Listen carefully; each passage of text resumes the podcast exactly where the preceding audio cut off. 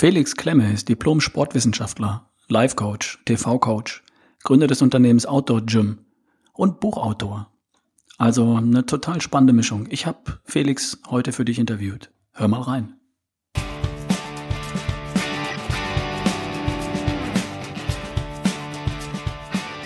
Willkommen bei Erschaffe die beste Version von dir, dein Podcast von ralfbohlmann.com.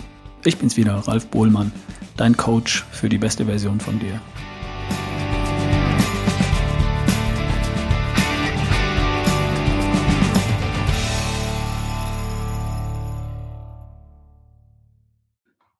Ja, hallo Felix. Ich freue mich, dass du heute als Interviewgast im Podcast Erschaffe die beste Version von dir zur Verfügung stehst und dir die Zeit genommen hast, meine Fragen und die meiner Hörer zu beantworten. Ich bin auf dich gekommen, weil ich zwei tolle Bücher von dir auf dem Tisch liegen habe. Eins davon heißt natürlich Essen und das andere heißt natürlich Sein. Die Reihenfolge ist vielleicht andersrum, geschickter natürlich Sein und dann natürlich Essen als ein Element davon. Für die Hörer, die dich noch nicht kennen, würdest du dich kurz mal vorstellen, wer bist du, was machst du, was ist dein Thema? Sehr gerne. Also ähm, erstmal vielen Dank äh, an dich, Ralf, dass äh, du mich kontaktiert hast und dass du Interesse hast, mit mir heute zu sprechen. Das freut mich sehr. Ähm, paar Worte über mich. Also ich bin Felix, Felix Klemme. Ich bin 36 Jahre jung. Bin, glaube ich, mit 28 einfach stehen geblieben und ich bin, glaube ich, in Wahrheit 28. äh, ich bin äh, Life-Coach und äh, ich glaube, die meisten werden mich wahrscheinlich aus einer Fernsehsendung kennen, die heißt Extrem schwer, mein Weg in ein neues Leben. Ähm, dort habe ich begonnen, mit äh, schwerst übergewichtigen Menschen zusammenzuarbeiten und die über 300 Tage hinweg zu begleiten, ähm, hin in ein natürliches und gesundes Leben, was sie im Idealfall nachhaltig auch umsetzen. Und da geht es in erster Linie natürlich mal augenscheinlich darum, dass die Kandidaten, mit denen ich arbeite, abnehmen. Ähm, das ist für mich aber nur der Nebeneffekt, denn Abnehmen funktioniert nur dann, wenn du das richtige Mind Setting hast. Also solange du nicht was in deinem Kopf veränderst, wirst du auch in deinem Verhalten nichts verändern. Mhm. Und solange du nicht grundlegend was daran veränderst, wirst du natürlich auch nachhaltig nicht erfolgreich sein, Schrägstrich äh, dein Gewicht halten. Und äh, abnehmen heißt für mich nicht nur ähm, Gewicht verlieren, sondern abnehmen bedeutet, dass du grundlegend was an deiner Einstellung veränderst. Andere mich vielleicht äh, auch als ähm, Inhaber oder Unternehmer, weil ich ein eigenes Unternehmen gegründet habe 2010, das heißt Autogym. Da machen wir Training an der frischen Luft in der Natur in Deutschland an 25 Städten. Und ähm, ja, der ein oder die ein oder andere kennt mich vielleicht auch aus Vorträgen oder Workshops, die ich ähm, mache oder eben auch wie du jetzt auf mich gekommen bist über meine zwei Bücher. Ich habe jetzt gerade mein drittes fertig geschrieben. Zwei Bücher natürlich sein und natürlich fit. Das natürlich äh, sein war das erste. Ah, sorry, ich war jetzt schon beim dritten. Das natürlich fit kommt im neuen Jahr. Da geht es dann um äh, Training. Wie kann ich mit meinem eigenen Körper trainieren und vielleicht auch mit natürlichen Gegenständen. Und natürlich Essen, das ist jetzt mein zweites Buch, was schon rausgekommen ist, ein Ernährungsbuch. Und mein natürlich Sein ist so, ja, ich sag mal so ein, so ein Grundlagenbuch, wo ich versuche, äh, verständlich zu machen, wie Gesundheit auf sehr einfache Art und Weise anwendbar ist und funktionieren kann. Und ich bin ein Freund davon, ähm, Dinge sehr einfach zu machen, mhm. weil das Leben in Wahrheit einfach ist. Wir machen es uns nur sehr gerne kompliziert, weil wir glauben, alles muss kompliziert sein und weil wir es auch irgendwo so gelernt haben. Ja, das, so viel zu mir. Ähm, ich könnte noch so viel mehr erzählen, aber ich glaube, das wird sich im Laufe des Gesprächs mit dir, äh, Ralf, ergeben. Denke ich auch. Eine Frage, die mir auf der Seele brennt, ist, äh, was hast du für eine Ausbildung? Wie, äh, wie bist du dahin gekommen zu dem, was du jetzt machst? Also ich habe 2008 mein Diplom ähm, an der Sporthochschule Köln ähm, gemacht und habe danach äh, tatsächlich überlegt, okay, jetzt bin ich an so einem Punkt, dass ich verstanden habe, okay, Gesundheit, weiß ich, da ähm, spielt eine Menge natürlich Bewegung mit rein, aber auch Ernährung. Da habe ich mich dann im Ernährungsbereich fortgebildet. Und es war für mich so, dass ich echt lange drüber nachgedacht habe, noch Schulmedizin zu studieren.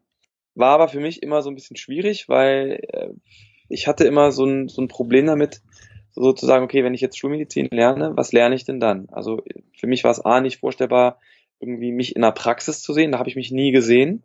Ähm, ich habe mich jetzt auch nicht in der Notfallchirurgie gesehen, was ich total spannend finde trotzdem, aber da habe ich mich einfach nicht gesehen.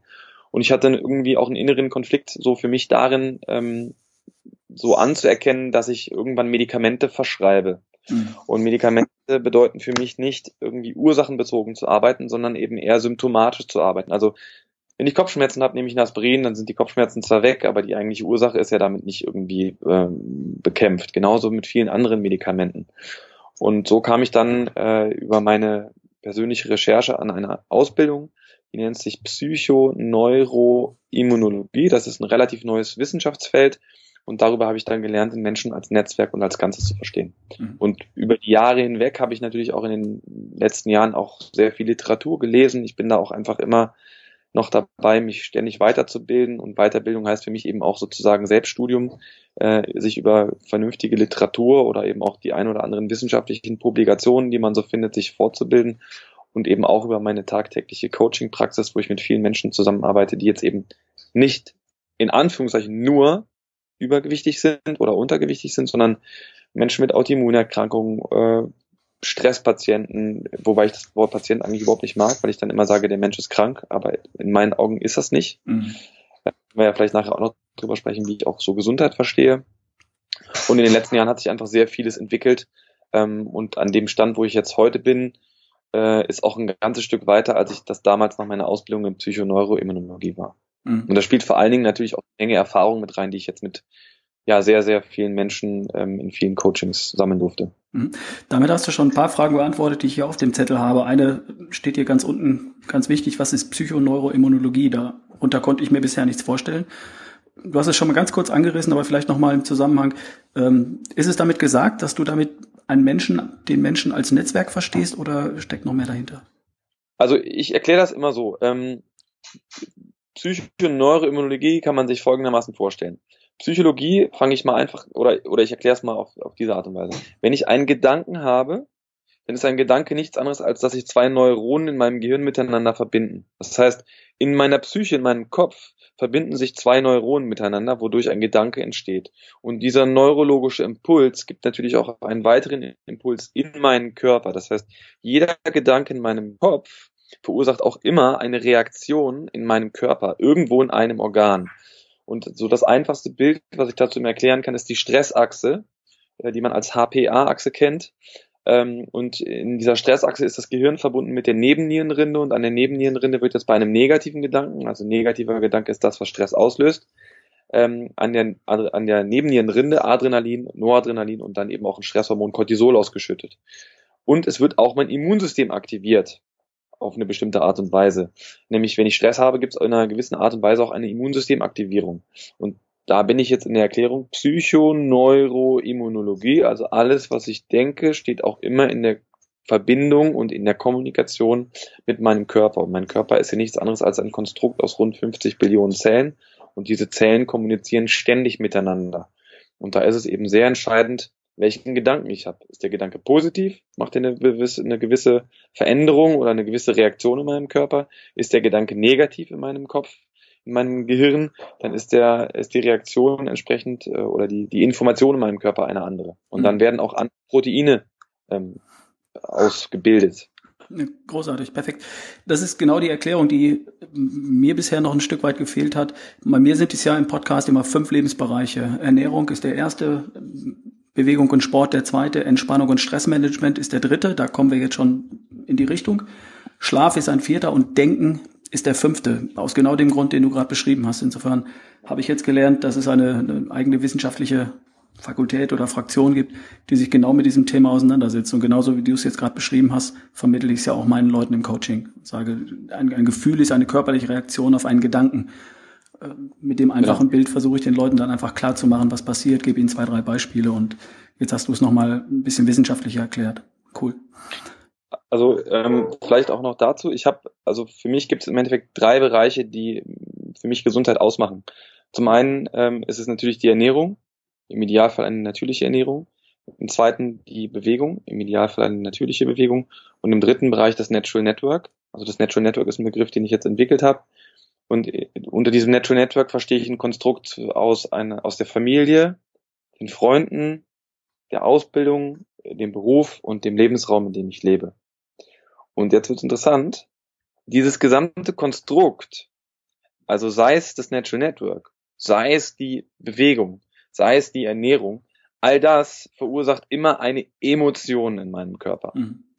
Und diese Emotion ist das, was im Körper zu Gesundheit oder zu Krankheit führen kann. Gesundheit und Krankheit ist eben nichts, was ähm, sozusagen ich lehne mich da jetzt ganz bewusst aus dem Fenster. Viele Hörer werden da vielleicht jetzt äh, aufspringen und sagen, das kann er so nicht sagen. Ich kann ja sagen, was ich will. Genau.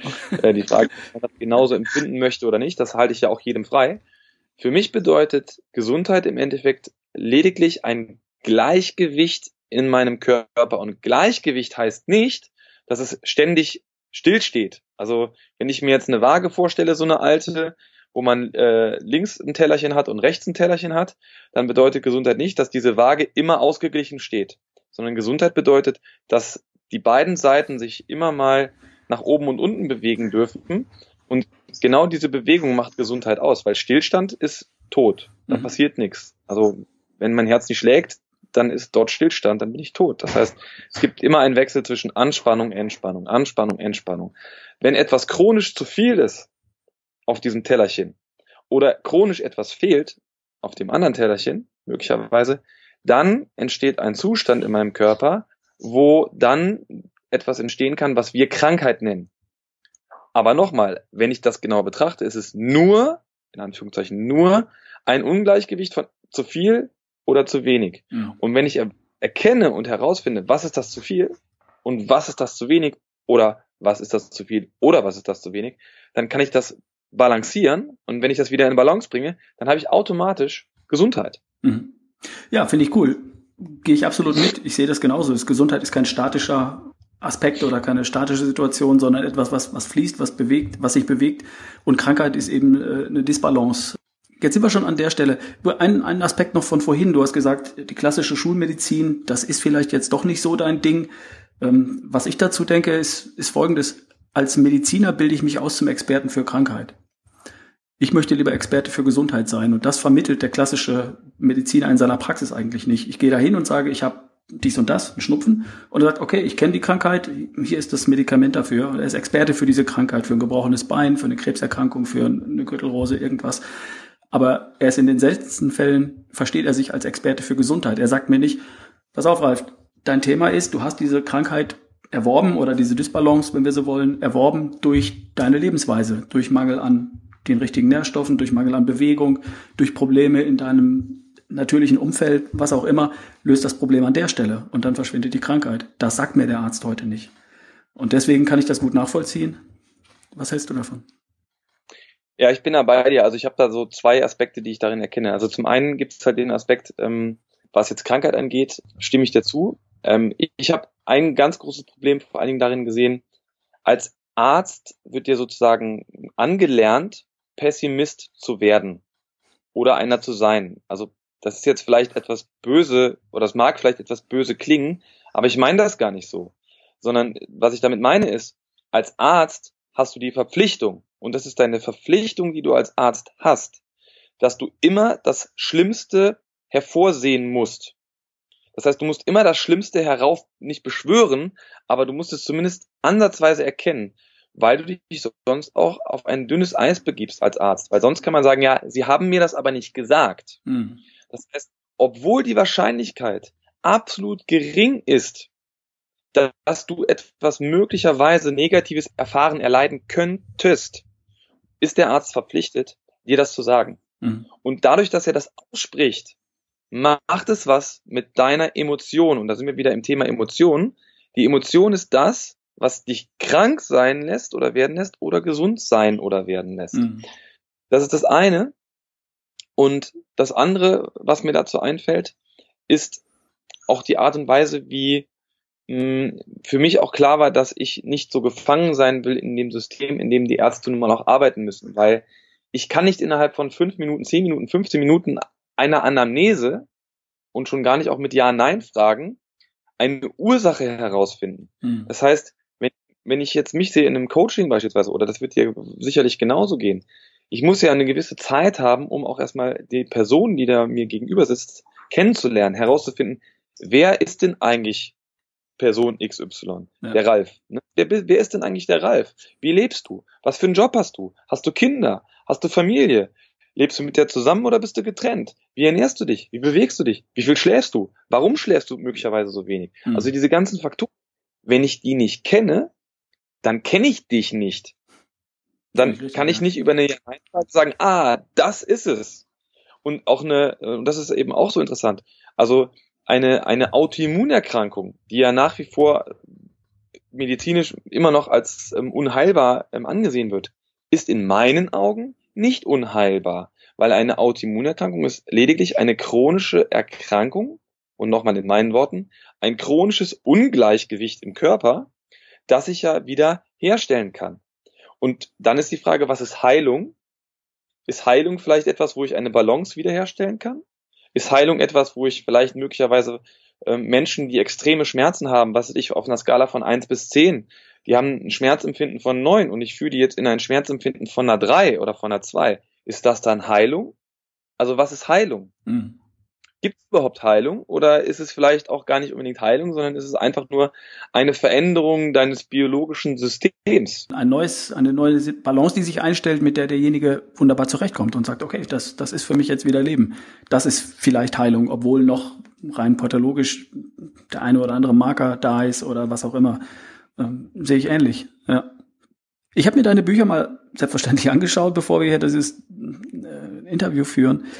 Eine Frage hätte ich an dich noch, wie definierst du Gesundheit? Du, wir haben jetzt schon ein bisschen drüber gesprochen. Ist es das, die Balance zwischen dem, zwischen dem viel, zu viel und zu wenig, was Nährstoffe angeht, was Emotionen angeht, was, was Stressfaktoren von außen angeht? Ist das so der entscheidende Punkt für dich? Also Gesundheit ist auf jeden Fall für mich schon mal etwas ganz Klares, nämlich nicht nur ein Aspekt. Also ähm, Gesundheit sind immer mehrere Aspekte, die zusammenkommen, damit Gesund Gesundheit äh, entstehen, entwickeln und sich halten kann.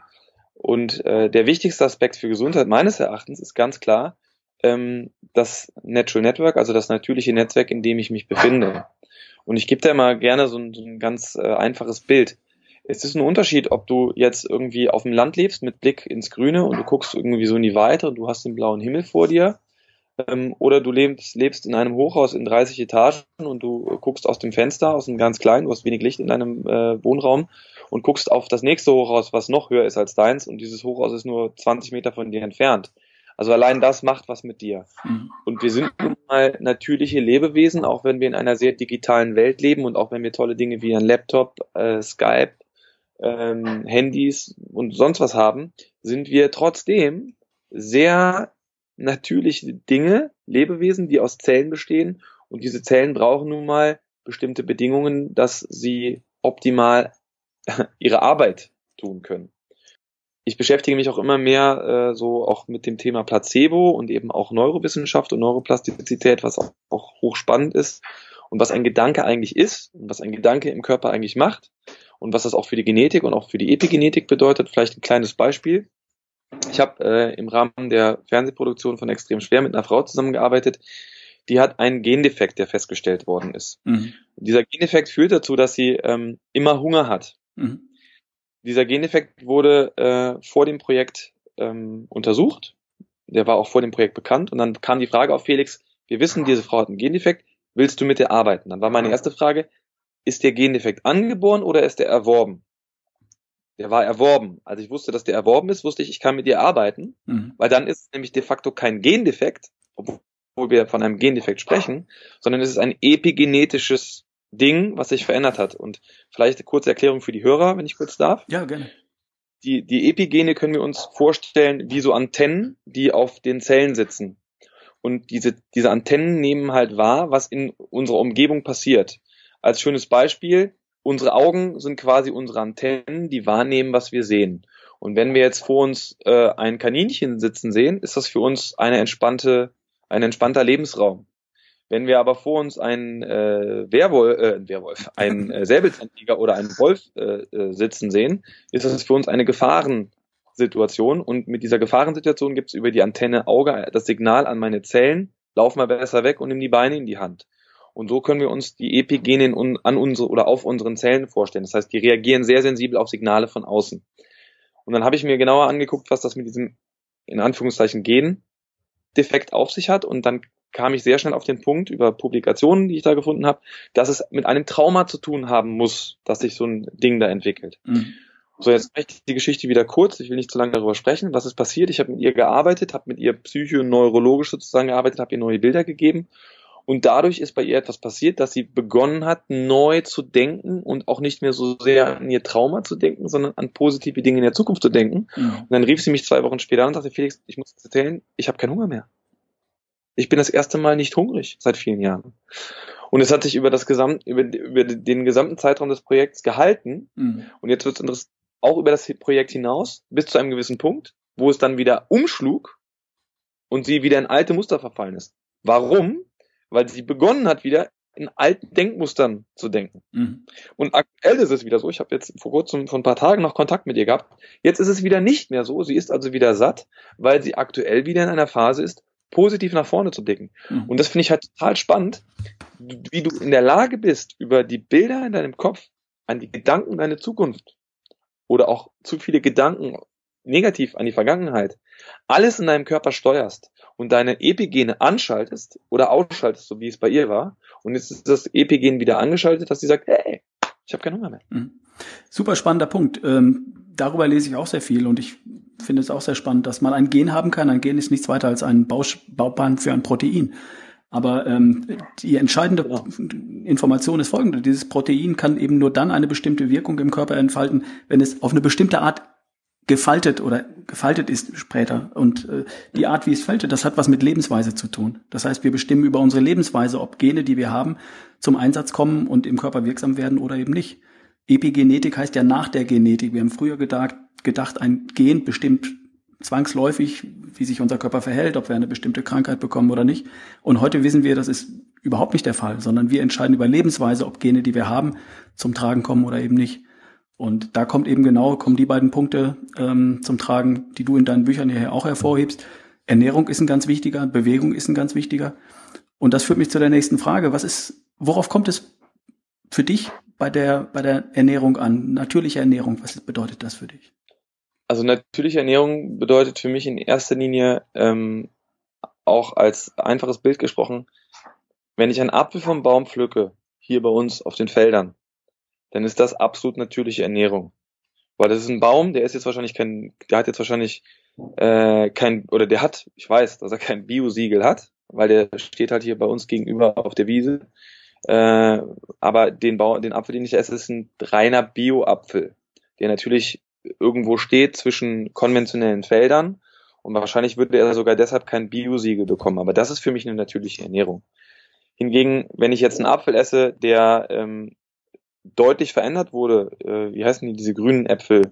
Ähm, Granny Smith, ja. diese klassischen genau. Kauf, Kauflandmarken, ja, Kaufhausmarken. Mhm. Genau.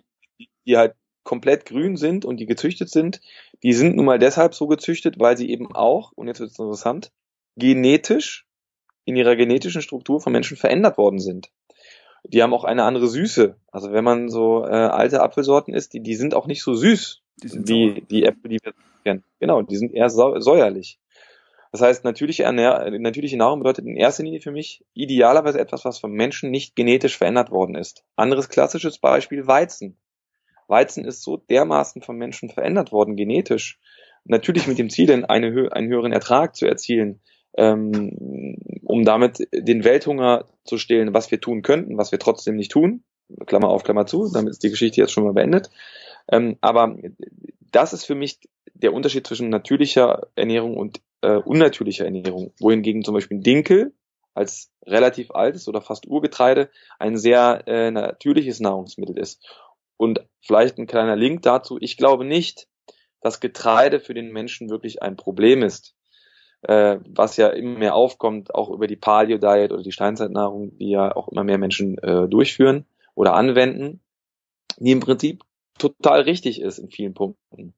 Aber ich glaube nicht, dass man Getreide verteufeln muss, sondern die Frage ist, die man sich stellen muss, warum wirken manche Nahrungsmittel auf mich nicht so gut verträglich? Und Weizen ist dann eher für die meisten Menschen unverträglich als beispielsweise Dinkel oder Quinoa, mhm. was ja auch Getreide ist. Also die Frage ist halt immer, äh, wie gut kennt mein Körper das? Und die Sachen, die er sehr gut kennt, sind vor allen Dingen Dinge, die wir selber nicht wirklich genetisch verändert haben. Mhm. Ja, der Mensch richtig. Natur spielt, wird es immer ein bisschen gefährlich. Also Natur spielt im so äh, Schöpfer einer neuen Spezies, Kreatur, äh, Art. Ja. ja, ich weiß, was du meinst. Äh, wir stellen jetzt fest, die Sachen sind einfach so komplex, dass wir sie weitgehend einfach noch nicht verstanden haben. Wir glauben, wir haben eine Idee, wie etwas funktioniert. Wir äh, erhöhen den Ertrag, indem wir Getreide gentechnisch verändern und stellen dann fest, dass es am Ende dreimal so viel Chromosomen hat wie das Urgetreide und ähm, sehr viel mehr genetische Informationen beinhaltet, von denen wir nicht wissen, was sie später in unserem Körper beispielsweise äh, tun. Ja, deswegen bin ich auch genau. sicherlich ein Freund davon, alte Lebensmittel, natürliche Lebensmittel zu verwenden, als die, die wir heute genetisch verändert haben. Und Weizen, der heutige Industrieweizen gehört sicherlich dazu, ja. Und auch ein Gruß an alle Fleischfresser da draußen. Ich selber bin auch Fleischfresser oder Fleischesser, wie man es auch nennen mag. Es ist schon wichtig, auch darauf zu achten, woher kommt das Fleisch, was ich esse. Und wenn es aus der Massentierhaltung kommt, dann sollten wir alle uns wirklich fragen, wie haben diese Tiere gelebt? Wie viel Licht haben die gesehen? Äh, und wie ist deren Natural Network? Weil auch ein Tier hat ein Natural Network, wenn man sich das vorstellt. Also die machen zwar keine Ausbildung und haben keinen Beruf, aber auch die haben ein bestimmtes Umfeld, in dem sie leben, was entweder gesund macht oder krank macht. Mhm. Und auch diese Tiere haben Gene und Epigene. Und auch diese Antennen, also die, diese Epigene der Tiere, sind sehr sensibel darauf, was um sie herum passiert. Und die werden nicht nur auch genetisch verändert, weil ein Zuchthuhn oder eine Zuchtpute ist nun mal genetisch krass verändert als eine natürliche, eine natürliche Pute.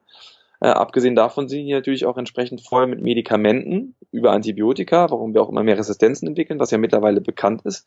Aber auch diese Tiere erhalten ebenso wenig, und da sind wir jetzt nicht nur bei Bewegung, zu wenig Platz, auf zu wenig Lebensraum für diese Tiere, sondern diese bekommen natürlich auch eine nicht natürliche Ernährung, sondern die werden mit Dingen gefüttert, die Getreide sind, die Soja sind, äh, wo, wo etwas in den Körper gelangt, was der Körper eigentlich von Natur aus gar nicht frisst. Mhm bis hin zu Tiermehl. Und da schließt sich dann der Kreis.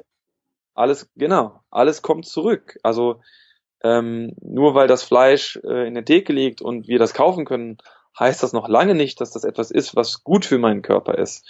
Und äh, da möchte ich jetzt auch die Brücke schlagen zu den Vegetariern. Ja, also wenn Vegetarier eben wirklich kein Fleisch essen und damit eben also auch kein Massentierhaltungsfleisch essen, dann werden sie mit einer sehr hohen Wahrscheinlichkeit sehr viel gesünder leben als Menschen, die Massentiernahrung äh, oder Massentierhaltungsfleisch essen. Was nicht bedeutet, dass die gesünder leben als Fleischfresser. Weil ich glaube, wenn du als Fleischfresser ab und zu mal in der Woche Fleisch oder auch Fisch isst, ist das für deinen Körper wahrscheinlich kein Problem. Wahrscheinlich. Ähm, wobei auch da, wenn man sich da Wissenschaft anguckt, das geht in alle möglichen Richtungen. Also du kannst dir un, unzählige vegane, vegetarische Studien anschauen, wie fleischfressende Studien anschauen. Und alle beanspruchen für sich sozusagen sowas wie in Anführungszeichen die Wahrheit. Aber am Ende des Tages finde ich auch immer so, ähm, hey, probier es einfach mal aus. Also leb doch mal, mal irgendwie wenigstens ein bis drei Monate vegan oder vegetarisch und guck doch mal, was es mit deinem Körper macht. Mhm. Und dann findet doch für dich heraus, was ist denn für dich das Richtige, weil es geht doch nicht immer darum zu gucken, also mir persönlich, jetzt spreche ich wieder von mir persönlich und auch in meiner Arbeit. Hier geht es sich darum, darauf zu schauen, was hat jetzt unbedingt äh, das und das bei so und so viel tausend Menschen ergeben, weil du bist nicht einer dieser tausend Menschen aus dieser Studie. Du bist du und du hast dein bestimmtes Leben, was du lebst, mit deiner Familie, mit deinen Freunden, mit deinem Job, mit deiner Ausbildung, mit deinem Erfahrungswert, mit deinen Visionen in der Zukunft dann hast du also ganz persönlich deinen bestimmten Standard, deinen Anspruch und deine Möglichkeiten und deine, deine Kapazitäten in deinem Leben. Und dann gilt es herauszufinden, wie kannst du das, was du hast, im Idealfall optimal nutzen mhm. oder ausmalen. Mhm. Sagen wir es mal so. Und dann ist das dein richtiges Sein. Ja, perfekt. Sehe ich genauso. Das ist auch das, was ich meinen Leuten im Coaching sage. Es gibt nicht die eine perfekte Ernährung. Es gibt nur die perfekte Ernährung für dich. Und die kann von, für jede Person vollkommen anders aussehen. Da darf man ein bisschen rumprobieren und äh, es lohnt sich, da rauszufinden, was der eigene Körper gut verträgt was auch zum eigenen Bewegungsprofil passt, zum eigenen Stoffwechsel passt und so viele Dinge auch zur eigenen Historie passt, weil meine Darmflora hat was damit zu tun, wie ich mich in den letzten Jahren oder Jahrzehnten ernährt habe, welche Einflussfaktoren ich äh, um mich herum habe und so weiter und so fort. Ähm, das darf man rausfinden und das findet man recht gut raus, bin ich, bin ich genau da bei dir. Lass uns ehrlich sein, ein ganz wichtiges Thema ähm, im Bereich Gesundheit und auch für meine Hörer ist natürlich das Thema Abnehmen weil wir wissen, dass sehr viele Menschen da draußen äh, mit ihrem Gewicht ein Thema haben. Darum die Frage kam auch aus, aus meinen Podcast-Hörern. Was ist für dich der Schlüssel beim Thema Abnehmen? Kann man das überhaupt so pauschal beantworten? Also ja, ich würde pauschal tatsächlich eine Sache sagen, es ist in erster Linie eine Entscheidung. Ich nehme mal gerne das Beispiel Rauchen. Jemand, der mal geraucht hat und nicht mehr raucht, dann frage ich immer, wie schwer war das für dich wirklich aufzuhören? Und die meisten sagen, es war total einfach. Ja, warum? Ja, weil die haben, die Menschen haben einfach irgendwann in ihrem Leben, an einem Tag, in einem Moment, in einer Millisekunde die Entscheidung getroffen, ich höre auf zu rauchen. Mhm. Und dann haben sie aufgehört. Und solange sie Raucher sind oder solange sie Raucher waren, hatten sie eine Mürre Milliarden Erklärungen dafür, warum sie aber nicht aufhören können zu rauchen und warum Rauchen so wichtig ist, warum das so gut ist und warum das so gesellschaftlich so angenehm ist beim Milchkaffee und was weiß ich. Also man hat dann immer eine Welt von Argumenten, die erklären, warum wir sind, was wir sind. Und dieses Ding kannst du auf Übergewicht setzen, auf dass mir noch drei Kilo fehlen, die ich aber noch unbedingt abnehmen will, aber es nicht funktioniert, auf den Job, auf such dir was aus, auf eine Erkrankung, auf alles. Das heißt, in erster Linie geht es um die Entscheidung, die du triffst. Und mhm. wenn du wirklich, wirklich willst, dann geht das. Weil wenn du wirklich, wirklich willst, dann bist du bereit, morgens vielleicht früher aufzustehen oder abends mal den Fernseher auszumachen und stattdessen ein bisschen Workout zu machen. Dann bist du bereit, dir Gedanken darüber zu machen, wie sieht denn eigentlich eine gesunde Ernährung aus? Und jetzt mal unter uns, die meisten Menschen, die wirklich abnehmen wollen und das schon lange versuchen und die sogar sehr übergewichtig sind, sind wahrscheinlich die besten Ernährungsberater, die es gibt, weil die sich schon durch alle möglichen Diäten durchgetraut haben und die genau wissen, was in ihrem Körper funktioniert und was nicht funktioniert und wann sie Mangelerscheinungen spüren und wann nicht. Sie haben einfach nur irgendwann ihr Mindset wieder verändert und haben gesagt, jetzt, es klappt ja sowieso nicht. Mhm. Ja. Also das, der Schlüssel, und das, um es jetzt wirklich allgemein zu halten, der Schlüssel ist dein Mindset. Bist mhm. du bereit, dich dafür zu entscheiden oder bist du nicht bereit? Genau genauso gehe ich mit meinen Kunden auch vor. Finde ich absolut klasse, dass du das so herausstellst und jetzt nicht sagst, äh, okay, es ist High Carb, es ist Low Carb, High Fat, Low Fat, vegan, Octo, Lavo, bla. Da gibt es eine Menge Zeug und das ist alles nicht entscheidend. Ich fange immer an, mit ja. den Leuten erstmal das Ziel herauszuarbeiten. Was ist das, was du haben willst? Und mach das so groß, dass es sie richtig, richtig begeistert. Und dann habe ich sie an der Stelle. Und dann gibt es noch zwei Ebenen weiter drunter gibt es die Know-how-Ebene und oft wissen die Leute schon, was richtig und was gut wäre. Das Know-how ist immer da und da kann ich mit manchen Mythen aufräumen, da kann ich ein paar Dinge noch erklären, äh, damit sie ein paar Zusammenhänge verstehen, die ihnen vorher nicht ganz klar war. Aber damit ist es dann eigentlich auch schon geschwätzt. Und dann kommt die Verhaltensebene. Gott vergib ihnen, denn sie tun nicht, was sie wissen. Das ist eigentlich das. Und sie tun dann das, was sie wissen, wenn das Ziel stimmt. Genauso wie du es eben ausge gedrückt hast, wenn das Mindset stimmt. Und das kann ein Augenblick sein, in dem sie sich entscheiden, jetzt, jetzt nehme ich ab, jetzt, jetzt höre ich auf zu rauchen. Nicht morgen, nicht übermorgen, jetzt ist der Punkt. Nie wieder. So, und diese Ebenen, die müssen alle irgendwo stimmen, ne? genau wie du sagst. Finde ich, finde ich klasse. Du brauchst das richtige Bild. Ja, wenn du nicht das richtige Bild hast, dann wirst du nichts schaffen. Und den größten Fehler, den die meisten Menschen machen, sagen, ich will abnehmen. Was schon mal und dann, ist. Oder sie sagen, ich will 20 Kilo abnehmen. Und dann endet die Geschichte. Aber das hilft null. Weil das Gehirn sagt, mit 20 Kilo abnehmen, was ist, was ist das für ein Bild? Das ist kein Bild. Das, und das entfacht in deinem Körper genau, und da sind wir wieder bei dem wichtigsten Thema, null Emotionen. Und ohne Emotionen, es gibt einen tollen Film, der heißt Emotions, und das heißt, Emotion heißt eigentlich nichts anderes als Energy in Motion. Wenn man sich das so vor Augen führt, wird so klar. Also wenn ich keine Emotion habe, keine Energie, die mich in Bewegung bringt, mit dem richtigen Bild, dann werde ich bei meinem, bei meinem Gedanken 20 Kilo abnehmen, sofort aufhören, irgendwas zu verändern. Weil das ist nur der Gedanke. Und der entfacht null Emotionen, keine Bewegung in die richtige Richtung. Das heißt, ich brauche das richtige Bild, die richtigen Emotionen verursachen und, oder entwickeln und aus dieser richtigen Emotion heraus komme ich überhaupt erst in Bewegung. Vorher nicht. Ja, absolut. Sehe ich genauso. Äh, das, was ich mal bei, mit meinen Kunden verwende, ist, du, du brauchst erstmal eine andere Formulierung. Abnehmen. Äh, wenn ich abnehmen als Ziel formuliere, dann bekomme ich abnehmen und dann nehme ich wieder zu, weil ich will ja abnehmen und dann wieder zu und dann will ich ja wieder abnehmen. Es fängt schon mal damit an, dass ich sage, ich will schlank sein und ich brauche ein Bild davon, wie ich in schlank aussehe. Entweder habe ich ein Bild von mir in der, in der Historie als 17-Jähriger mit 20, keine Ahnung, als ich mal schlank war, so will ich wieder aussehen, oder ich suche mir ein Bild im Außen. Irgendein Role Model. Das kann pff, ein Tagesschausprecher, ein Fußballprofi oder ein Filmschauspieler sein, ganz egal. Und ich paste meinen Kopf darauf und sage, dieser Körper mit meinem Gesicht, das ist das Bild, das mich richtig, richtig begeistert. Und dann brauche ich einen Antrieb. Und es gibt nur zwei, die funktionieren in meiner Welt. Das eine ist ein, ein Ziel, das mich wirklich begeistert, A. Und das zweite ist B, ähm, große Schmerzen. Irgendwas, was mich richtig ankotzt. Die Leute kommen dazu, dass sie ihr Mindset ändern, wenn sie vom Arzt kommen und der ihnen eine Diagnose gestellt hat und sagt, noch zehn Jahre auf die Art, dann landest du irgendwo, wo du nicht hinkommen wollen würdest.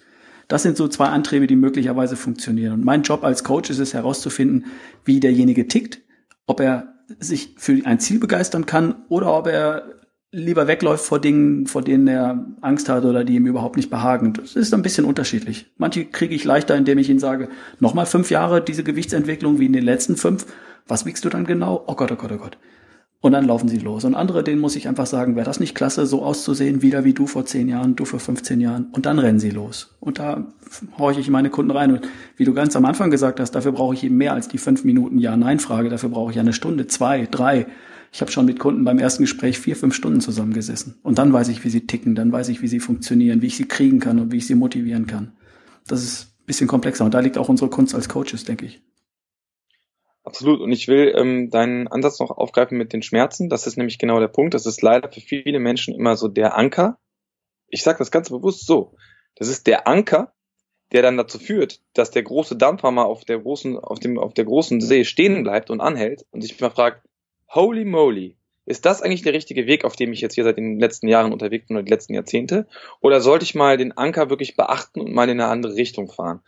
Und da möchte ich noch was anderes aufgreifen. Es gibt diesen bekannten, äh, bekannten Spruch, no, äh, no pain, no gain. Und da bin ich totaler Gegner, mhm. weil ich glaube, es ist genau andersrum. More gain with no pain. Es ist der falsche Antrieb, immer mit Schmerzen zu trainieren und immer diesen diesen, diesen Glaubenssatz zu verfolgen, dass man nur Muskeln aufbauen kann, wenn man Schmerzen hat. Das ist Quatsch. Und du hast bei Schmerzen, also wenn du Schmerzen hast, bist du im Stressmodus. Und wenn du im Stressmodus bist, dann bist du nicht in deinem vollen Potenzial. Und in deinem vollen Potenzial bist du, wenn du total positiv bist, wenn du gute Bilder hast, wenn du an das richtige Ziel denkst, an das gute Ziel denkst und wenn du überzeugt davon bist, dass du zu diesem Ziel positiv kommen kannst, ohne Schmerzen, dann bist du bereit, Dinge auszuhalten. Aber das Aushalten an sich, das muss nicht negativ sein. Und dann ist der Antrieb nämlich auch ein guter und nicht unter Schmerzen. Wir, aber das ist das vielleicht auch zurück zu, zu, zum Eingang von dem, was ich gesagt habe. Ähm, der Fehler, den die meisten Menschen oft begehen, aber das ist eben auch das, was uns angelernt worden ist von klein auf. Du musst hart arbeiten. Du musst dir etwas richtig hart erkämpfen. Du musst, du musst, du musst. Also erstmal zu müssen zu kämpfen und irgend, ist, irgendwas im Leben ist hart und du musst dir immer irgendwas verdienen und in Verdienen steckt vor allen Dingen eins, dienen. Jemandem dienen. Aber das ist genau das, was es für uns alle so, so unglaublich schwer erscheinen lässt, dass die Welt so schwer ist und dass sich so viele beschweren, im wahrsten Sinne des Wortes beschweren und dann dicker werden oder sonst irgendwie sich beschweren und dadurch stehen bleiben und nicht das Potenzial haben, was sie eigentlich haben könnten, indem sie positiv nach vorne schauen und indem sie vielleicht einfach mal für einen Tag sich vorstellen, dass im Leben alles nicht kompliziert ist, schwierig sein muss, anstrengend sein muss, ein mhm. Kampf sein muss, mhm. sondern dass es mal leicht sein kann. Und je leichter wir erkennen oder je mehr wir das anwenden, und das merke ich auch in meinem selben Anwenden, weil sonst könnte ich darüber nicht sprechen. Ich tue grundsätzlich immer nur das, was ich selber auch, also anders gesagt, ich, ich wende immer die Sachen an, die ich auch anderen empfehle. Weil vorher kann ich es auch nicht empfehlen. Wenn ich nicht selbst die Erfahrung gemacht habe, dass Dinge funktionieren, dann kann ich nicht sagen, so ist es. Mhm. Weil ich, und dann ist es auch nochmal wichtig, es ist auch immer nur meine subjektive Erfahrung. Weil wenn jemand etwas ganz anderes ist, was er hier nun mal auch jeder Gott sei Dank ist, dann ist das eben nicht immer zu, zu übertragen auf eine andere Person. Ja. Absolut. Aber es muss nicht immer schwer und schon gar nicht schmerzhaft sein. Im Gegenteil. Mhm. Sehe ich genauso. Das sind genau die Punkte, die ich, wenn ich mit den Leuten, meinen Coaches über das Ziel gesprochen habe, das ist der I have a dream Part. Und dann nehme ich mir richtig, richtig viel Zeit für, den I have a dream Part. Was ist der Traum? Was willst du haben? Und erst wenn das richtig klar ist, dann fangen wir mit anderen Dingen an. Und bevor wir zum Know-how übergehen und dann zur Verhaltensebene, also was sollst du essen, wie viel davon und wann, das wäre jetzt ein Know-how-Thema. Aber äh, wie schaffst du es, dass du es wirklich schaffst? Das ist dann das Verhaltensthema. Ne? Gott vergib ihnen, denn sie tun nicht, was sie, was sie wissen Dazwischen gibt es noch eine Spalte oder eine Ebene, die nenne ich Hindernisse aus dem Weg räumen und limitierende Glaubenssätze. Das ist ein Teil davon. Die räume ich aus dem Weg, weil ich kann nicht ohne mein geliebtes Nutella-Frühstück oder ich kann dies nicht oder es ist hart, Muskeln aufzubauen oder es ist hart, eine Diät durchzuziehen. Diät heißt ja Lebensweise. Insofern ist das alleine schon das falsche äh, Gedankenkonstrukt. Aber da räume ich in der, der zweiten Schicht erstmal so Glaubenssätze aus dem Weg, dass es schwer ist, dass es hart ist, dass man no pain, no gain äh, braucht und solches Zeug. Finde ich absolut richtig, was du sagst und äh, da stehe ich voll dahinter. Im Gegenteil, wenn die Leute in Bewegung kommen, dann wird es leicht, dann spüren sie erste kleine Erfolge und dann äh, steigt ihr Selbstbewusstsein und äh, dann kommt so eine positive, sich selbst verstärkende Schleife in Gang, dass die Leute Lust verspüren, Bock haben, Dinge anders zu machen und immer erfolgreicher werden und dann erreichen sie ihr Ziel. Finde ich klasse. Wir haben über zwei Dinge gesprochen. Du hast erklärt Natural Network Group, was es bedeutet. Über natürlich Essen haben wir was gesagt. Und jetzt schreibst du das dritte Buch und das wird heißen Natürlich Fit. Kannst du dazu schon ein bisschen was sagen? Einfach nur, was es enthält, wann es kommt? Also erscheinen wird im März voraussichtlich 2017. Mhm. Und ähm, viele kennen vielleicht schon das Buch ähm, Fit ohne Geräte. Da geht es eben genau darum, dass man mit dem eigenen Körpergewicht viele Übungen machen kann.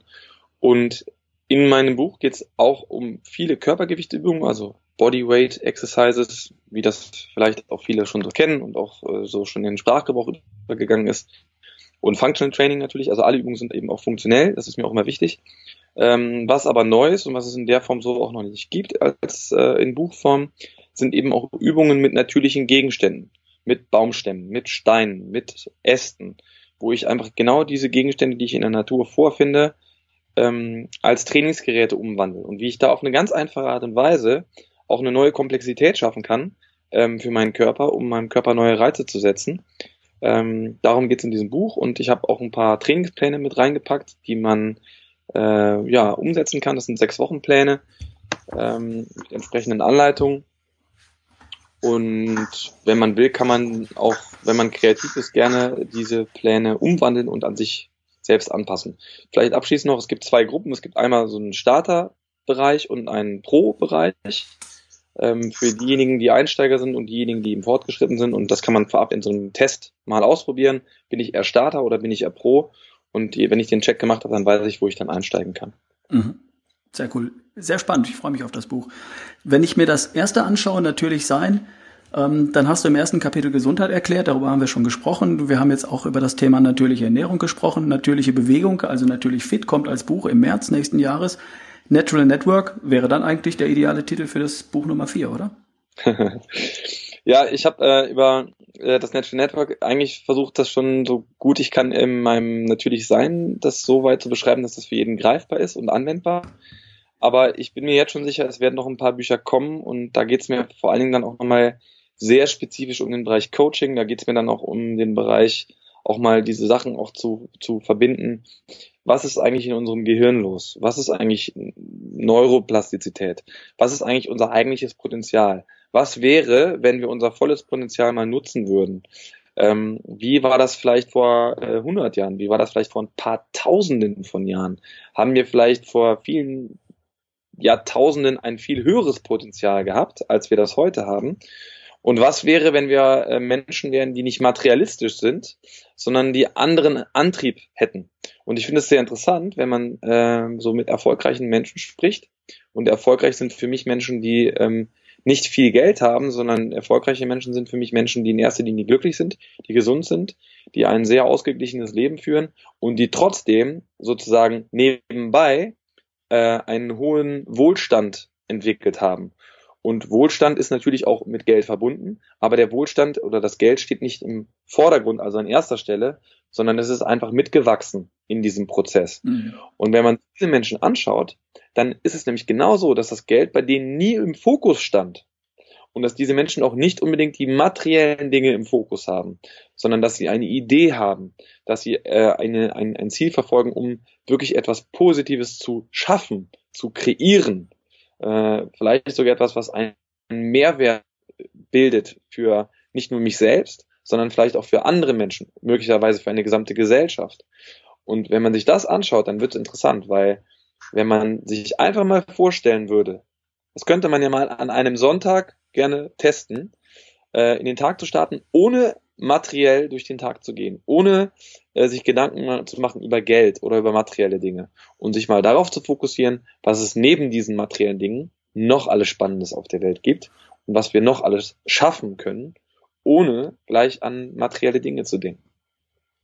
Ich glaube, da steckt unser größtes Potenzial und da äh, habe ich auf jeden Fall ein paar Ideen, was da noch in das ein oder andere Buch kann und darf. Also Herbst 2017 dann das Buch Nummer 4.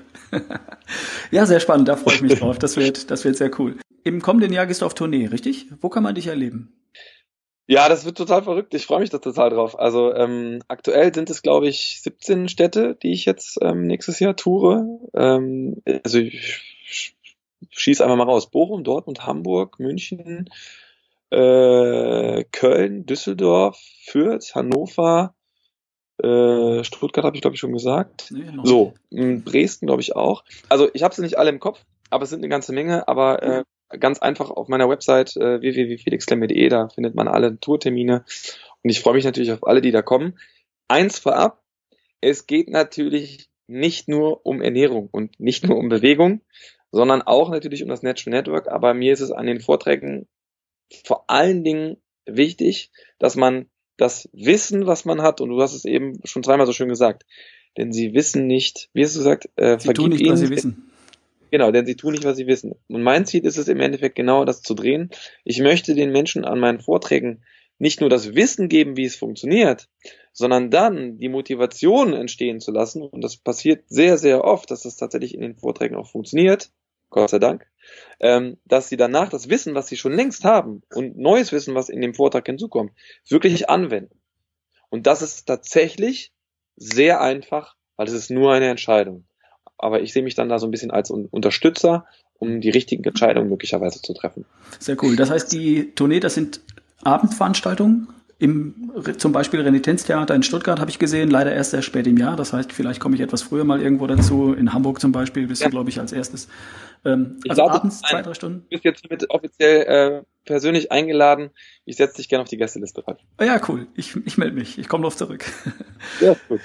Also ähm, da könnt ihr euch, glaube ich, alle drauf freuen, liebe Podcast-Hörer, äh, im nächsten Jahr Felix Klemmer auf Tournee. Und man findet dich, du hast es gerade gesagt, auf felixklemmer.de. Findet ihr alles in den Show Notes. Auf meiner Seite im, im Blog gibt's natürlich dazu ähm, das, den Podcast als Audio zu hören und in den Shownotes findet ihr natürlich die Links zu den äh, Veranstaltungsterminen und zur allgemeinen Website von Felix Klemme. Gibt es noch einen wichtigsten Tipp für Menschen, die sich in kerngesund, topfit und voller Energie erschaffen wollen? Achte auf den ersten Gedanken deines Tages, wenn du aufstehst und achte auf den letzten, mit dem du einschläfst. Hervorragend. Super cool. Ja, das würde ich sofort unterschreiben. Ist leider nicht von mir, ist von Felix Klemme. und wer den Satz gesprochen hat, ist gar nicht entscheidend. Hauptsache, du hältst dich dran da draußen, wenn du diesen Podcast hörst und kannst was damit anfangen. Großartig.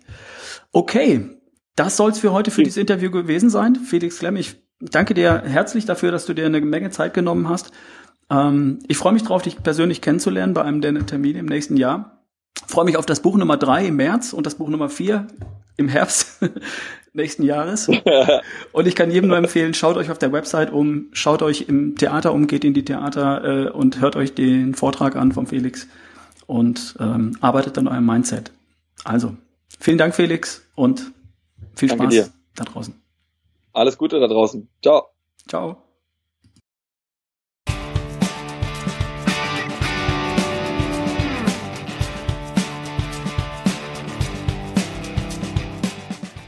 Das war Felix Klemmer im Interview, aufgenommen am 7. Dezember 2016. Wir hören uns wieder in einer Woche. Bis bald, dein Ralf Bohlmann.